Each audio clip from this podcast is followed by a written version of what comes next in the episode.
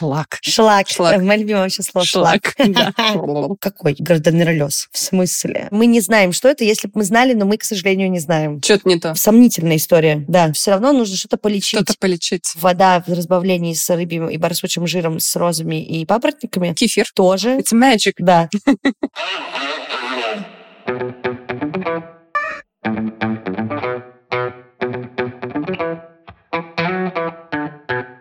Привет, это подкаст «Раздвиньте ноги». Меня зовут Оля Крумкач, я врач-акушер-гинеколог и ведущая этого подкаста. И у нас э, с вами постоянно происходят разборы каких-то интересных тем. Мои самые интересные темы — это там, где можно напридумывать себе просто миллион всего и еще заняться самолечением, чего мы настоятельно не рекомендуем делать. И сегодня поговорим про выделение и всякие разные патологические штуки, которые с ними связаны.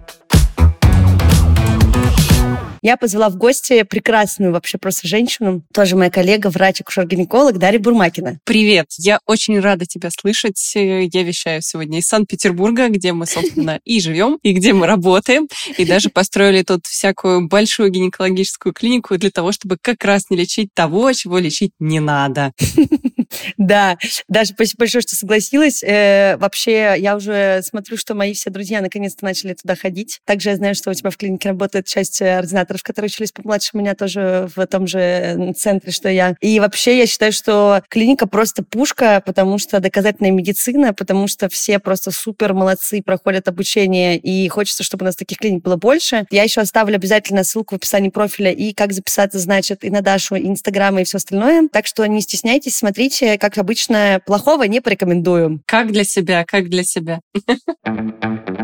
Сегодня тема, на самом деле, звучит не только как бы про выделение, про которое, мне кажется, я уже всех задолбала в блоге, но и конкретно хотелось бы поговорить про вагинит, баковагеноз и вот все, что там ставят вот эти диагнозы. Моя любимая гарденеролез, уреаплазмоз, О, да. ВСД, что там еще в эту стезю входит. Кальпит, цервицит. Да-да-да. Хронический точно, цервицит. Да-да-да, точно. Взять мазки с всех мест. Я сразу хотела бы просто сказать, что сразу делаю такую, как, не знаю, скидку, что ли, на этот выпуск. Очень часто есть ситуации, когда после какого-то да, длительного и не совсем корректного, назовем так, лечения, появляется казуистика в том, что уже любые вообще выделения, которые происходят у женщины, у человека, у кого есть выделение, они кажутся патологическими. Я напоминаю, мы это уже обсуждали и в подкасте, и везде, что у нас у всех, у тех, у кого есть матка и влагалище, вас в частности, происходит такая история, что что-то, да, выделяется. Да, у нас есть слюни, слезы, пот, еще куча разных жидкостей. Так вот, влагалищные выделения тоже, они нормально у всех происходят, вы- выделяются, продуцируются и существуют. И не нужно пытаться от них избавиться вот на совсем, э, я не знаю, высушить влагалище. Уничтожить. Да. И, соответственно, просто важно понимать, что да, конечно, есть какие-то изменения, за которыми ну, необходимо следить. И при появлении каких-либо жалоб обращаться к врачу. Потому что вот я сейчас хочу как раз даже спросить, вот э, часто ли вообще приходят на прием люди с проблемой, что есть выделение, при этом все анализы, допустим, нормальные, клинических никаких проявлений жалоб, кроме как у меня выделения, других нет. И вот насколько вообще вот это вот постоянная история или это какие-то залетные случаи, вот меня очень интересует. Что у меня как бы вот 50% консультаций, они вот так вот приблизительно выглядели. Поскольку у нас ценник на прием выше среднего, скажем так, то такие пациенты к нам приходят уже обычно с пачкой анализов, пройдя лечение как минимум в течение года с помощью разных свечей, вставляемых в разные абсолютно отверстия, и в анальные, и в вагинальные, и в рот, Мгм. и разве что не в уши, слава богу. Поэтому, да, такие пациенты есть. И если брать всех пациентов с выделениями, то это примерно, ну, процентов 15-20. Блин, это много. Да, это, самом деле много, это много. Почему так происходит? Возможно, потому что мы все научены рекламой из 90-х э, всяких разных прокладок с ароматизаторами ромашек и всего остального, рекламами разных гигиенических средств для того, чтобы вымыть себе все, что возможно. Когда я была маленькой, мне мама рассказывала еще про спринцевание, и это было просто ультрамодно. А еще, поскольку она ездила в Китай, я на себе даже успела попробовать разные китайские свечи, У, которые а вычищают все из влагалища, и потом оттуда выходит весь шлак. шлак. Э, Мое любимое вообще слово шлак. Да. Это удивительно. Я уже, по-моему, провела в антирекламную акцию тоже в блоге, что мы там уже и про одно проговорили, и про другое. Буду еще, видимо, записывать какой-то информационный, не знаю, что, материал. Потому что ежедневки, гели, там есть капсулы вот эти, которые как сейчас, да, вот с блестками появились, а еще же есть, которые тоже там все изгоняют. Да. Какие-то там превращают влагалище в цветок. И я реально, вот ты говоришь тоже про рекламу с ромашками, я прям помню просто, как я, вот это, наверное, основное, что всплывает в голове, что как будто бы все так плохо, и, я не знаю, тебя воняет, и влагалище это просто какой-то мусорный, не знаю, какая-то свалка, а что обязательно нужны вот эти прокладки с ароматизаторами. Я просто абсолютный не адепт, антиадепт вообще прокладок в принципе как э, средство гигиены. И я помню, что я вот не понимала, как можно ими пользоваться во время менструации, а вот еще думаю, господи, а еще каждый день с ними ходить, это что за издевательство над собой? Но нет, у меня вот не было вот таких казусов там с китайским медициной и всем остальным, но я вот регулярно разговариваю с пациентами. У меня было, например, очень много ситуаций, когда вот беременные женщины, учитывая то, что да, во время беременности тоже меняется просто количество выделений, у кого-то еще что-то происходит, и вот они начинают пользоваться ежедневными прокладками. Ну, то есть я видела разные, да, там, когда uh-huh. буквально выстила на поле в трусах из прокладок, э, потому что, ну, ежедневки меньше, чем обычные вот эти послеродовые прокладки, а их используют и до родов. И вот просто уже промежность, я не знаю, она, ну, там уже колосится все что угодно, все уже раздражено, еще и кондерматит сверху, еще, не дай бог, кто-нибудь аллергик, еще аллергия. И я говорю, слушайте, а вы не пробовали как бы расслабиться и вот... Забить. Ну, можно белье, например, в такой ситуации менять. Да, либо забить. В смысле? В смысле? У меня даже была жалоба в Министерство здравоохранения как-то раз, что я пациентке предлагала, ну, как бы немножко по, по другой тактике действовать, и она вот написала жалобу, что я ее не стала лечить всеми видами свечек. Ну, пришлось на жалобу отвечать, потому что Министерство здравоохранения требует ответов врачей. Но я помню, что мы как бы все ординаторской сидели, составляли, потому что в целом оправдываться в этой ситуации вообще не нужно было. Ну и вот такое как будто бы случается часто, и я думаю, что мы перед тем, как перейдем к, уже к самостоятельно баквагенозам и всему остальному, хочется сказать, что я скажу, Даша меня поправит, если что. Давай. Если вы сталкиваетесь с какими-то жалобами, это вообще первостепенная штука. Мы потом тоже об этом говорим. Есть много ситуаций, когда кто-то будет что-то лечить, а кто-то скажет, а подожди, не надо. Поэтому важно ваши жалобы и состояние. То есть если есть какие-то воспалительные процессы, вы видите, это может быть на коже, это может быть зуд, жжение, дискомфорт, это может быть какие-то выделения. Тут важно остановиться не какие-то просто сами по себе, которые у вас всю жизнь есть, а зеленые, желтые, вонючие, не вонючие, с неприятным запахом, из-за которых вы страдаете. Может быть, начинается жжение при мочеспускании. Может быть, вы обратили внимание, что появилась какая-то гиперемия, да, когда все краснеет и такое наливается, появляется отек, это все дело болезненное. Может быть, вы столкнулись с диспариунией, да, когда больно заниматься сексом. Может быть, еще что-нибудь у вас случилось. Если вдруг никогда в жизни не было болезненных менструаций, и тут резко просто как пошло-поехало, во всех этих историях надо пойти к врачу, и, возможно, возможно, ну, скорее всего, что-нибудь там проявится. И вот в этой ситуации мы будем лечить не только ваши жалобы конкретно, да, типа там припарку сделайте, и перестанет болеть отек отек, например, упадет. Нет. Лечится то, что вызывает какое-то заболевание. В данной ситуации мы лечим какие-то состояния, которые можно посмотреть на анализе. И вот тут я сейчас отдаю просто Даше правление этим выпуском, потому что я обалдела уже с этими направлениями на анализы в этой вашей Европе. Потому что великий анализ Фимофлор — это инновационное изобретение Российской Федерации, которого нигде нет. И ты просто такой, а, тампон вагиналис, тампон Д вагиналис. Я уже знаю, как они называются в разных странах, но, блин, фемофлора нигде нет, и это, я считаю, прям просто потеря какая-то. Потому что просто писать ПЦР бесполезно, это писать. И очень часто врачи, кстати, вот пока на моей практике, те, кто, допустим, переехал куда-то, назначают как раз-таки посевы. Поэтому я думаю, что нам надо сказать сейчас, наверное, больше про баквагеноз. Я, Даша, я прошу тебя начать, и потом начнем дискуссировать за наше любимое, что надо лечить, а что нет. Оль, ты абсолютно права. Если есть выделения у женщины, они в принципе есть, и надо относиться к ним вполне ровно и спокойно, пока они без зуда, без жжения и без неприятного запаха. На самом деле даже по цветности они могут быть абсолютно разные, если при этом зуда, жжения, неприятного запаха нет, половые контакты безболезненные, значит, вероятнее всего, это самые обычные выделения. По поводу фимофлора, на самом деле это очень интересная штука. Действительно, это российское изобретение. Очень удобно им пользоваться пользоваться в наших условиях. Почему? Чаще всего, когда есть жалобы на выделение, у нас что сдают? Мазок на флору или посев. Да, посевчик. И если с мазком на флору на самом деле все не так плохо, угу. если мы не будем брать его абсолютно каждый, если она просто без жалоб пришла к нам раз в год и потом лечить какие-то там цифры лейкоцитов и залечивать, то мазок на флору очень классная штука. Если в нем умеют смотреть еще ключевые клетки. Но чаще всего у нас в лабораториях ключевые клетки не смотрят, а это один из критериев для постановки как раз бактериального вагиноза. Мы скажем чуть попозже, что это. Дальше врач такой, ага, получил мазок на флору, назначил какие-то свечи, чаще всего ничего не проходит, или у женщины, которой не было жалоб, вдруг они появляются, потому что у нее все было хорошо, а теперь там ее проантибактериалили, просанитарили, и появляются наконец-то жалобы. Вот она приходит второй раз, врач думает, блин, что мне с тобой делать? Возьму посев. Берет этот несчастный посев, и чаще всего там что-то да высеется. И чаще всего это несчастная кишечная палочка, которая просто горе, э, ужасный враг всех гинекологов. Потом эта женщина идет, раз в слове есть кишечная, кому? Гастроэнтерологу, изгонять О, кишечную да. палочку из кишки. Хотя кишечная палочка в кишке это абсолютная норма. Как, собственно, его влагалище кишечная палочка есть, и абсолютно нормально, что она там есть, когда она в небольших количествах, она не вызывает никаких жалоб. Почему посев — это зло? Мне очень как-то понравилась аналогия одного из врачей, я уже не помню, кто первоисточник.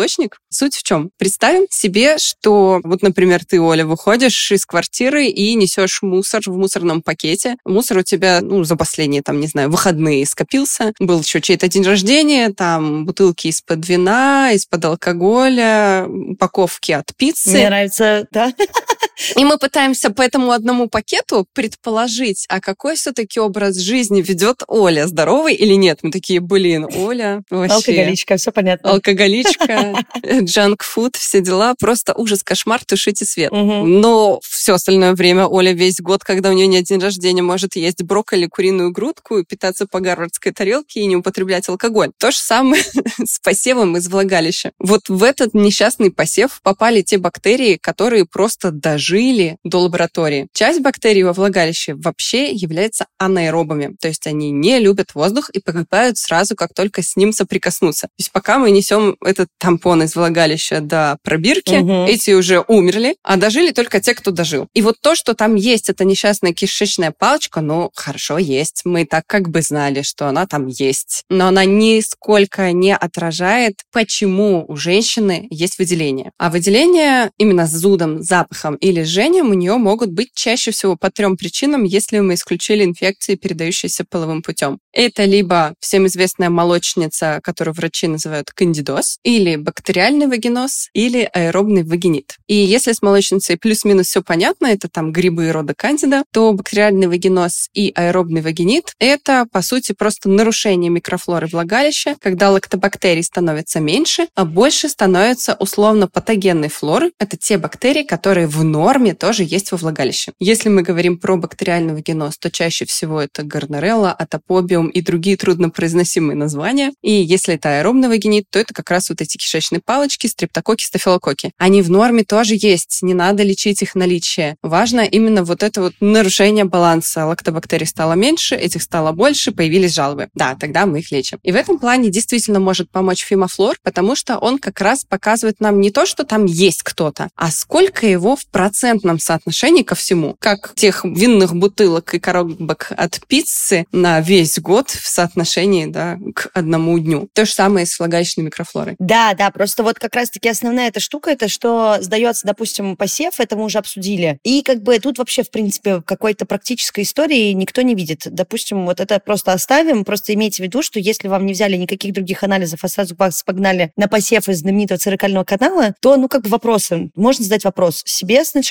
там ли вы находитесь, потом врачу, а точно ли он уверен, что это нужно. По поводу фимофлоры и вообще, в принципе, мазков и все, ну, вот мазки из влагалища наш любимый и все такое. Когда сдается анализ, вот, допустим, у нас есть аэробный вагинит. Да, ситуация, про которую Даша сказала, что вызывается, ну, чаще всего, да, это все-таки условно патогенная флора, либо патогенная флора. Здесь идет именно нарушение состава, даже если вы получили фимофлор. Там идет соотношение по количеству бактерий, всяких там штучек, пипок, кто живет во влагалище. Ну, мы же тоже, как бы у нас все-таки есть какой-то, как это называется, градиент, наверное, показатели какие-то. Так вот, если вообще, в принципе, концентрация бактерий выше, чем 10 в 5, и это как бы, да, бактерии, которые нам не нравятся, они что-то вызывают, вот это как бы звоночек, что нужно обратить на это внимание. У вас может образовываться что угодно. Вот мое любимое было на микробиологии в университете, когда мы брали посев с рук после маршруток, там метро, или там тебе туберкулез, и что хочешь. Но это как бы наш организм, во-первых, с этим справляется, во-вторых, это не приводит никаким осложнениям. Следовательно, концентрация вот этих бактерий, она организму вообще ничего не дает. Поэтому даже если вдруг что-то обнаружилось, это не значит, что нужно обязательно это выводить. То же самое, что и делают с уреоплазмами, со всем остальным. Что по поводу баквагеноза? Да, тоже состояние, которое характеризуется нарушением флоры. Только другая ситуация. Как бы, когда идет доминантная штука, когда другие бактерии превышают количество лактобактерий. Вот эти те самые молочно-кислые пипки, из-за которых выделения в норме имеют кислый такой молочный запах, может быть, и все такое. И здесь интересный факт. Опять же, сдается фимофлор. Опа! И там, допустим, повышена гарденерелла. Больше ничего нет. Все. И врач такой, ну все, как бы, это гарденереллез? И я думаю, какой гарденереллез? Что такое гарденереллез? И там мазок на флору, типа лейкоциты, допустим, 20. Женщина ни на что не жалуется, все нормально. И они такие, все, свечи во все места, виферон в жопу, значит, тержинан во влагалище, в рот, не знаю, давайте прогестерон, уж там и такое я тоже видела. Все вообще со всех сторон. Ничего не имеет отношения к ситуации. Лечим то, что лечить не надо, но как бы вот просто лбом бьемся, идем дальше. Да, естественно, да, в той ситуации, когда у нас уже есть загвоздка. И опять же таки, количество, вот, например, просто граденрелла, ну, здесь самое понятное, мне кажется, что можно объяснять. Их количество превышает, во-первых, их типа норму по соотношению, во-вторых, замещает и лактобактерий становится меньше. Вот эта ситуация, когда можно подумать, что, ага, есть заболевание, которое называется бактериальный вагиноз. Но ни в коем случае, да, не нужно лечить лейкоциты или просто вот какие-то выдуманные названия из названий бактерий или микроорганизмов. И вот это мое самое любимое, потому что чаще всего, когда лечат лейкоциты, женщина уже привыкла, да, к тому, что она постоянно ходит, сдает мазки, там еще что-то сдает. У нее постоянно... Допустим, и постоянно больна. Да, да, да. У нее постоянно, допустим, там лейкоцитов вот не 5, а типа 20. И она такая, все, все очень плохо, надо опять лечиться. Она начинает опять лечиться. И мне кажется, что в какой-то момент стирается вот эта граница, когда мы уже не помним, а что вообще бывает в норме. То есть как бы даже когда норма уже считай патология. И тут как раз-таки мы приходим обратно к тому, с чего мы начинали выпуск, да, что куча людей, которые требуют, буквально требуют лечения, потому что им кажется, что что-то не так. Или, например, вот менструальный цикл, или вообще, в принципе, обычный месяц. Идем, и вот в среду выделений было чуть-чуть больше, а во вторник чуть меньше. И все. Но это тоже уже повод идти лечиться, естественно. И так пациенты приходят и говорят, ну, как врач, э, доктор, у меня вот вчера, вот я шла, чихнула, вылилась. Я говорю, так, я тоже сегодня, говорю, утром шла, чихнула, вылилась. Бывает, ничего страшного, такой организм у нас интересный. Она говорит, значит, вам тоже полечиться надо? Я говорю, ну, не знаю, что именно мне полечить стоит, но влагалище точно у меня в порядке. И вот как бы, что с этим делать, я не очень понимаю. И хочется как-то объяснить, что, во-первых, выделение это окей, мы уже перечислили все, что, да, не касается условно нормы. И важно, наверное, вот от этих как бы клинических проявлений, то, что мы сказали, когда необходимо пойти к врачу, рассказать, наверное, в чем как бы именно разница, потому что, например, у меня до сих пор где-то валяется вот эта методичка, она называется «Патологические выделения из влагалища», и там буквально такая методичка, как шпора школьная, там типа все различия, я помню, в ординатуре мы делали, это было очень забавно. Поэтому, Даша, вот я просто не, сейчас перестала видеть глазами, к сожалению, поэтому я думаю, что того, что у вас в этом плане опыта больше, можешь нам, пожалуйста, просто рассказать, вот именно как бы, чтобы было понятно, потому что я сталкиваюсь часто с ситуациями, когда на моменте баквагеноза ставят вагинит аэробный. Я хочу просто дать подсказку нашим слушателям на случай, да, чтобы они просто хотя бы ориентировались не для самолечения и самодиагностики, а чтобы иметь в виду маленький кусочек образовательный, чтобы потом понимать, как бы, где они находятся, какие рекомендации будут давать. То есть вот в целом какая-то памятка, наверное, и в принципе клиника, и, наверное, по лечению чуть-чуть. То есть просто понять, что, например, есть недоказательный метод лечения, и я думаю, что у тебя на это точно должна какая-то история найтись, потому что вот есть э, прекрасные препараты Тантум Роза, вот эти вот все, да, эпигены, эпигели, которые, я не знаю, в каком месте в этой ситуации могут помочь, но вот это поголовная какая-то проблема, поэтому расскажи, пожалуйста, и на опыте, ну и, соответственно, вот эти вот знания передадим через аудиоформат слушателям.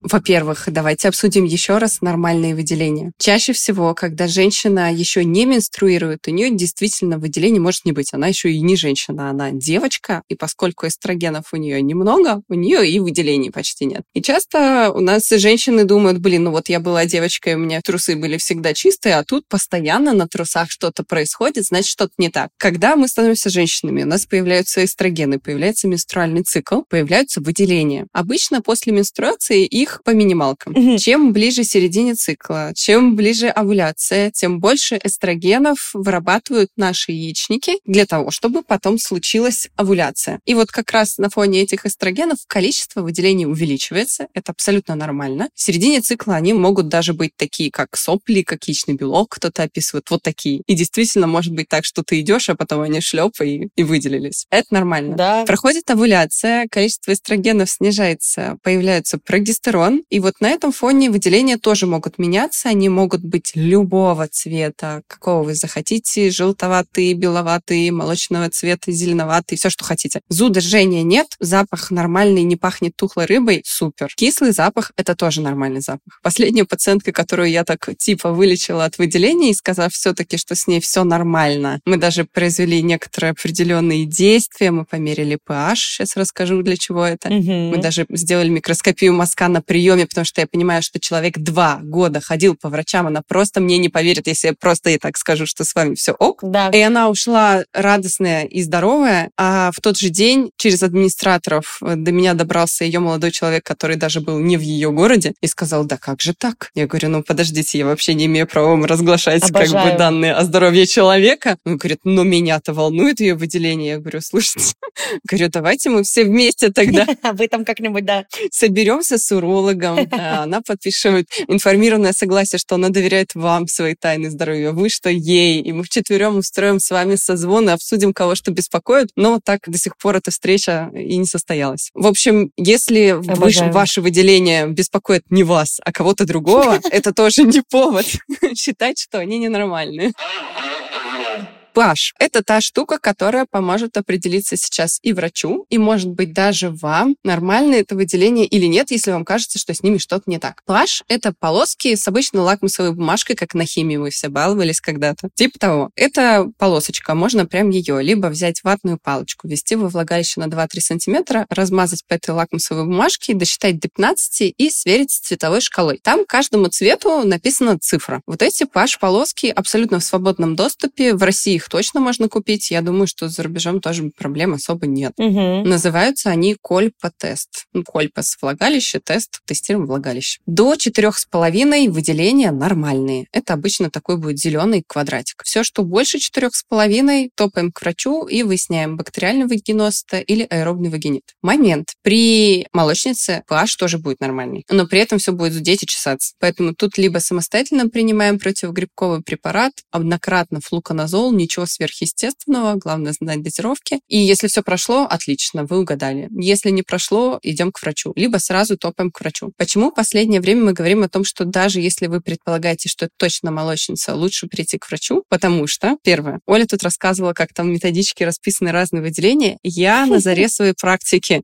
когда только вышла из ординатуры, думаю, сейчас я взяла огромную такую книгу, думаю, сейчас я себе распишу большую табличку, как выглядят разные выделения при разных заболеваниях. Угу. Ни хрена подобного. Чем они... мы занимаемся Они могут выглядеть абсолютно одинаково. И при бактериальном вагинозе, и при кандидозе. Да. Вообще им все равно. Вот так, когда гинеколог открыл зеркала и на глаз такой, опа, без всякого, без паши, вообще без ничего, говорит, я знаю, что с тобой. Ни хрена он не знает, это неправда. У меня была сейчас пациентка, у нее в Грузии ситуация приключилась такая, что врач даже не смотрел ее. Ну, то есть он как бы даже зеркала не ставил, такой, о, ну это у вас трихомониаз. А у него был магический шар на столе? Я, да, я ей звоню, я говорю, слушайте, а он там что, танцы с бубнами, что было? Говорю, хочу так же. Я говорю, ну не бывает, чтобы даже вот взглядом одним лазерным каким-то, опа, трихомониаз. Я говорю, каким образом-то? Ее причем ничего сильно не беспокоит. Я думаю, нифига себе, надо просто как бы понять, что они там такое делают. Да, это вот история, что я перебила, это просто важно как раз-таки, что нету. Это правда. Нигде не написано, что диагностика проводится по внешнему виду, понимаете? Ну, как бы нет такого, это невозможно можно. Это, знаете, все, что написано даже в учебниках, это все фуфло. Чаще всего ты сталкиваешься с тем, что нестандартно. Вот есть аппендицит, который там ретроцикально, ничего не понятно, никакой клиники. Это вот у меня такой аппендицит был, понимаете? И я сидела и такая, ну, почки, наверное, почки. И здесь то же самое. То есть, ну, есть специальная тактика, по которой нужно действовать. И обязательно это нужно делать только с врачом. Да, про pH-полоски, то, что можно сделать самостоятельно дома, вообще пушка. Но, опять же, да, если что-то там вдруг вам не понравилось, не надо думать, что все, все понятно, я где-то прочитала прочитал, пошел сам лечиться. Только спустя диагностику, обязательно только с нормальным доктором, который понимает, что он делает. Это, конечно, второй пункт более серьезный, и такое надо еще поискать. Но главное просто, чтобы вы понимали, что да, если врач вас не посмотрел, не взял анализы и поставил диагноз, это Что-то не то. сомнительная история. Да. Звоночек. Звоночек. Я закончу историю, простите. Да, все действительно так. Мы обязательно смотрим женщину. И почему, если раньше мы все такие, да, давайте, Паш, делайте дома, вообще автоматически генетически все сами себе полечите. Сейчас мы понимаем, что pH может быть нормальный при аллергическом вульвите, вульвовагините. Она такая, о, pH нормальный, типа у меня все хорошо, но беспокоит. Либо есть еще огромная группа дерматозов вульвы, это заболевание кожи, которое мы тоже можем поставить только увидя женщину на кресле. Тут никакие полоски pH вообще ничего не спасет. Поэтому есть жалобы, берем ноги в руки и топаем гинекологу. Про фимофлор мы так много тут я распела оду фимофлору, и Оля тоже, но на самом деле почему его нет за границей? Потому что вообще-то зарубежные критерии для постановки бактериального вагиноза и аэробного вагинита вообще другие. И почему фимофлор в них не входит? Потому что он не валидирован. Что это значит? Это значит, что нет исследования, в котором взяли бы женщин, угу. у которых предполагался бы бактериальный вагиноз, одним ставили бы по фимофлору, ну вообще всем бы делали и фимофлор, и ставили бы а, по обычным критериям, и потом сравнили бы, в каких случаях фимофлор действительно чувствительный или вообще он овер-чувствительный ставит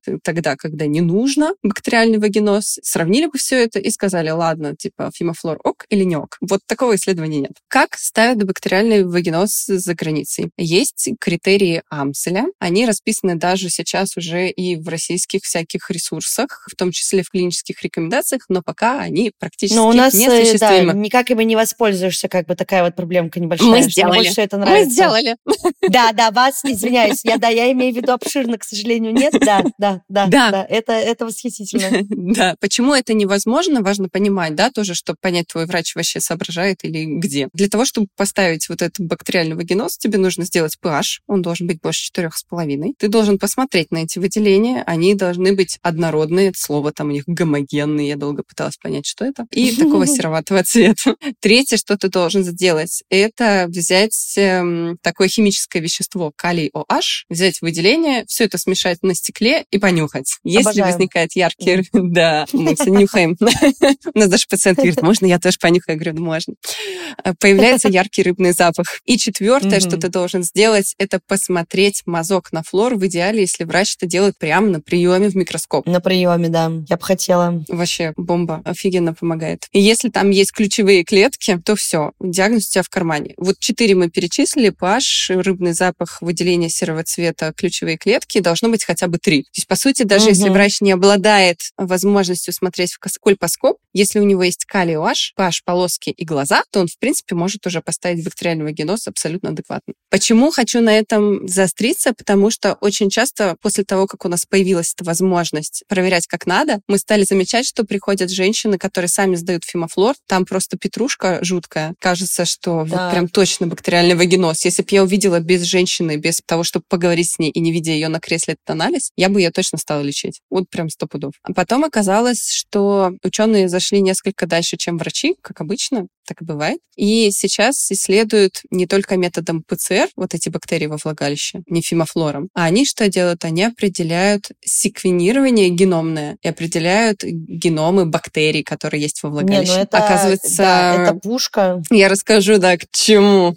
Их там около 200 этих бактерий, угу. и на основании этого они определили четыре группы женщин, у которых, ну, плюс-минус похожий состав микрофлоры. Внимание, все эти женщины были здоровы. В первой группе у женщин было большинство лактобактерий рода Криспатус. Это такие прям пушечные лактобактерии, они вырабатывают много молочной кислоты, и редко женщины чем-то с ними страдают. А во второй группе были лактобактерии несколько другого типа. В третьей группе были лактобактерии рода Инерс. Их потом назвали лактобактерии легкого поведения, потому что так они, как лактобактерии, всех подавляют, а как только начинается тусовка бактериального вагиноза, они такие, ребята, мы с вами, мы тоже тут устали вырабатывать молочную кислоту, Давай. И четвертая группа — это женщины, у которых лактобактерий оказалось в меньшинстве или вообще не было, и при этом в основном у них микрофлора была представлена всем остальным, всем чем угодно. И у них могло вообще не быть жалоб. Это значит, что мы не должны их лечить. И это вот та ситуация, когда она приходит с ужаснейшим фимофлором, но мы делаем pH нормальный, мы делаем вот этот вот скалиоашаминный тест, он нормальный, в микроскопе все чудно.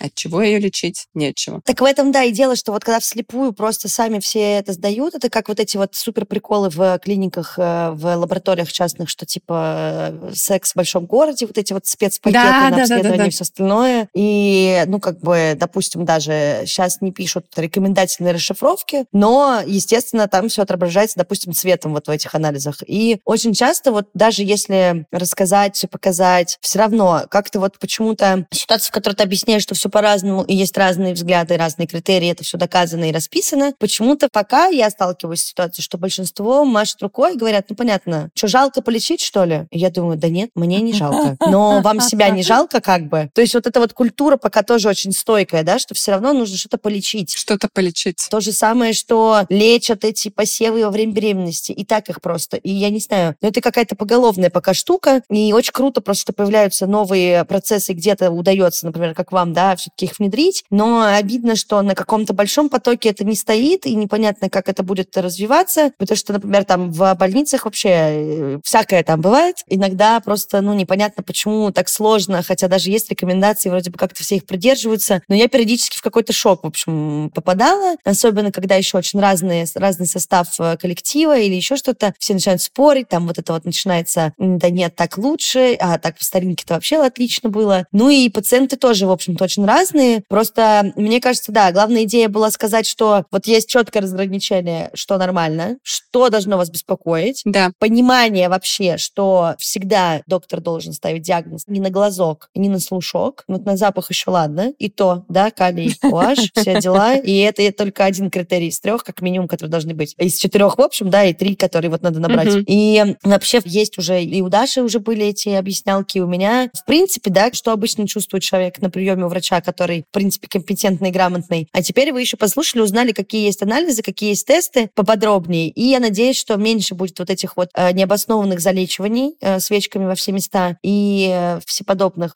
не очень объяснимых мне историй. Остерегайтесь сразу же ситуации, когда при наличии бактериального агента доказанного, да, в любой другой ситуации, неважно даже, что это, даже если это не влагалище, а если вдруг вам выставляются диагнозы с нарушением флоры, где есть определенные какие-то истории, которые нужно полечить, но вам при этом назначают препараты не сертифицированные, да, не доказательные, а вот э, вода в разбавлении с рыбьим и барсучим жиром, с розами и папоротниками тоже. Кефир. Это мои любимые. В целом не стоит вестись на это все.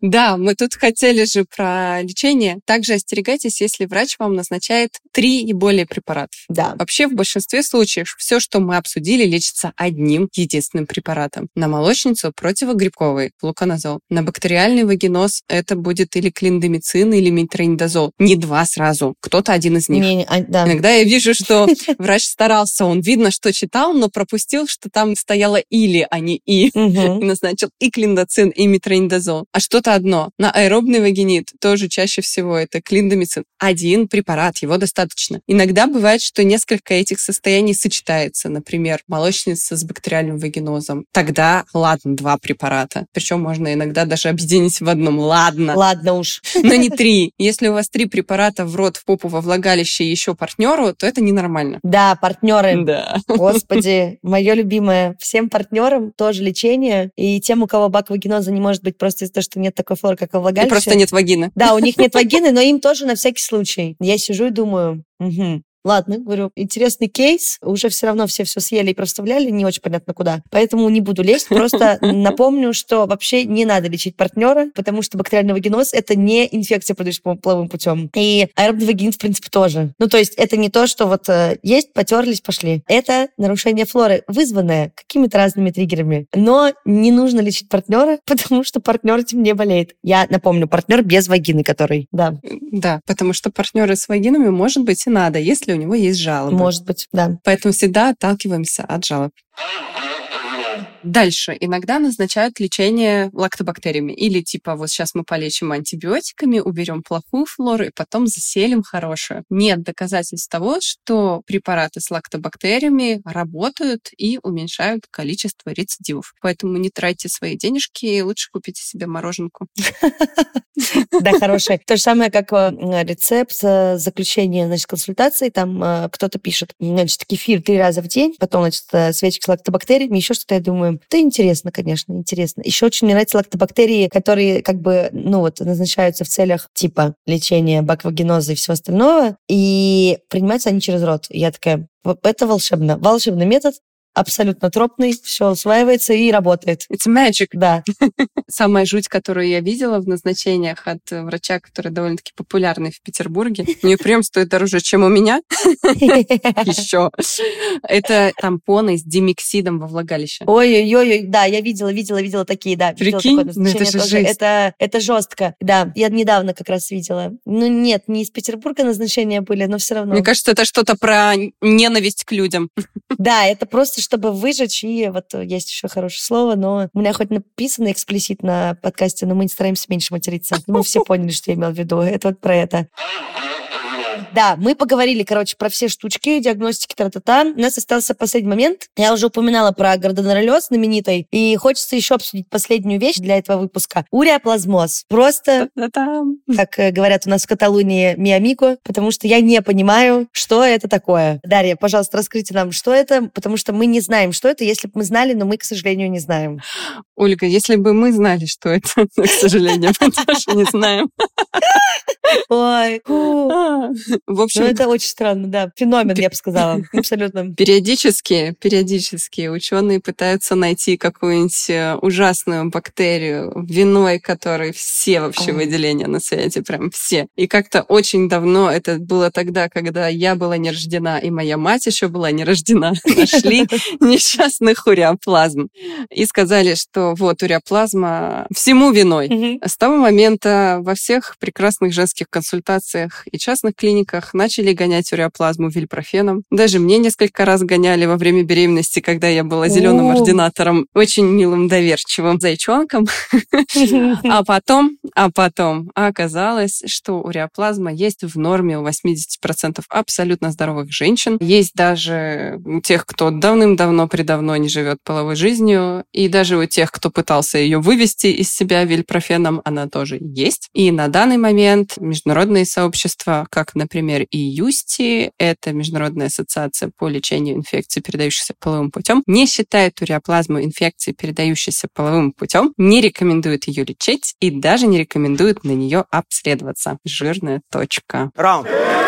Да, мне кажется, вот правда, это вот это просто тот тезис важный, потому что посев на уреоплазму, уреоплазма количественно, уреоплазма волшебственно, как, как-то еще, препараты тропные на уреоплазму. Из крови. Да, да, да, вот это вот, э, сдать анализ крови. И я помню, что как-то раз даже я видела анализ какой-то, я не помню точно, это еще подружка была, естественно, но просто я помню, что я звоню, я говорю, так все, ты септическая, ну как бы, все, едем в реанимацию, я говорю, у нас тут как бы септицемия, еще когда не было, еще, еще не вышел сепсис, 19 по-моему, года был э, клиническая рекомендация. Ну, короче, мы угорали тогда на сепсисом очень много. Я говорю, так все, ну ты считай, умерла уже. Сейчас просто подождем, когда окончательно там уже полиорганная недостаточность начнется. Пожалуйста, просто знайте, что уреоплазмоз не заболевание. Вот как бы нет его. Просто нет. И не надо пичкаться всем на свете, особенно, да, вот этими иммуномодуляторы, иммуностимуляторы. Иммуномодуляторы всем людям, с которыми вы общаетесь, потому что у вас уреоплазмоз. Страх и ненависть, что будет, не знаю, все что угодно во время беременности, потому что когда-то была уреоплазма. Просто забейте и забудьте. Нет ни одного нормального доказательства, обоснованного, да, с помощью клинических исследований и всего остального, чтобы это было вообще интересно врачу и эффективно для какого-либо решения вопроса. Поэтому я просто знаю, да, что после этого выпуска нам придет куча сообщений, где будет написано, ну все, как бы, ну что, что развели? Вот, а меня лечили, я все прочитала на woman.ru, там тоже всех лечили. Вот э, сделали какую-то... И меня лечили. Да, да, меня, ну, вот мне как-то повезло, просто потому что, наверное, ну да, я ходила все время к гинекологине, которая просто была супер э, классная. Это мамина подруга. Она великий вообще человек. Она меня с эмбриона еще вот сердцебиения видела. Она вот прям супер классный врач в плане того, что она всю жизнь учится, и как бы она вот абсолютно не застревает в этих временных рамках и в э, каких-то рамках рекомендаций разных. Я всегда и восхищалась в этом плане. Она как бы мне тоже там в разные периоды жизни интересные штуки выдавала. Но я иногда, когда я рассказываю, либо когда сама просто встречаю вот эти вот стопки бумажек, мы просто с Дашей на, на зуме, поэтому она видит, что я показываю такой, знаете, двухтомник истории болезни. Mm-hmm. Я как бы не очень понимала, зачем и почему. А самое главное просто, что эта информация очень легко усваивается, потому что нет никакого, да, вот обширного образования. То есть все примерно понимают, что такое геморрой, и вряд ли его можно перепутать. Все примерно представляют, что такое грипп. И то сейчас еще куча всего другого появилась. Но как-то вот с выделениями и с нарушениями флоры и всем остальным, тут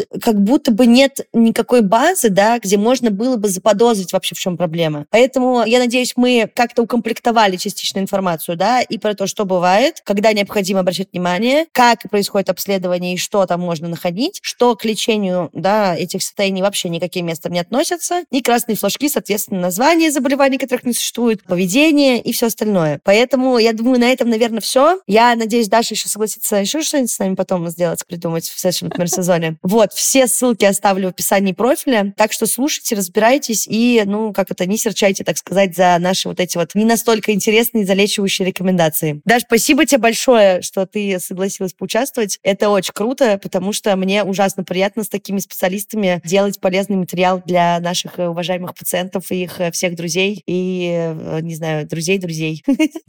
Приятно. Последнее, что я хочу еще добавить, если какой-то из гинекологов вам прописал специальную диету от выделений без молочных продуктов или с молочными, с исключением глютена или вообще с исключением всех видов сахаров, это тоже не работает. Идите и съешьте булочку или мороженку, как уже мы рекомендовали. Лучшее лечение для всего. Блин, спасибо большое. Пока. Пока-пока. На этом все. С вами был подкаст «Раздвиньте ноги». Меня зовут Оля Крумкач, я врач-гинеколог и ведущая этого подкаста. Пожалуйста, слушайте подкаст на всех площадках, где вы обычно слушаете подкасты. Ставьте звездочки, лайки, оставляйте свои комментарии. Это поможет как можно большему количеству людей узнать и послушать наш подкаст. Также, если вам вдруг будет нужна какая-то консультация от меня лично, то заходите в телеграм-бот, который называется «Только спросить бот» с нижним подчеркиванием между каждым словом. И если у вас есть какие-то предложения, вопросы или замечания, пишите, пожалуйста, в другой телеграм-бот. Он называется «Раздвиньте бот». И я обязательно все прочитаю и вам их когда-нибудь отвечу. Спасибо большое и до нового выпуска. Пока.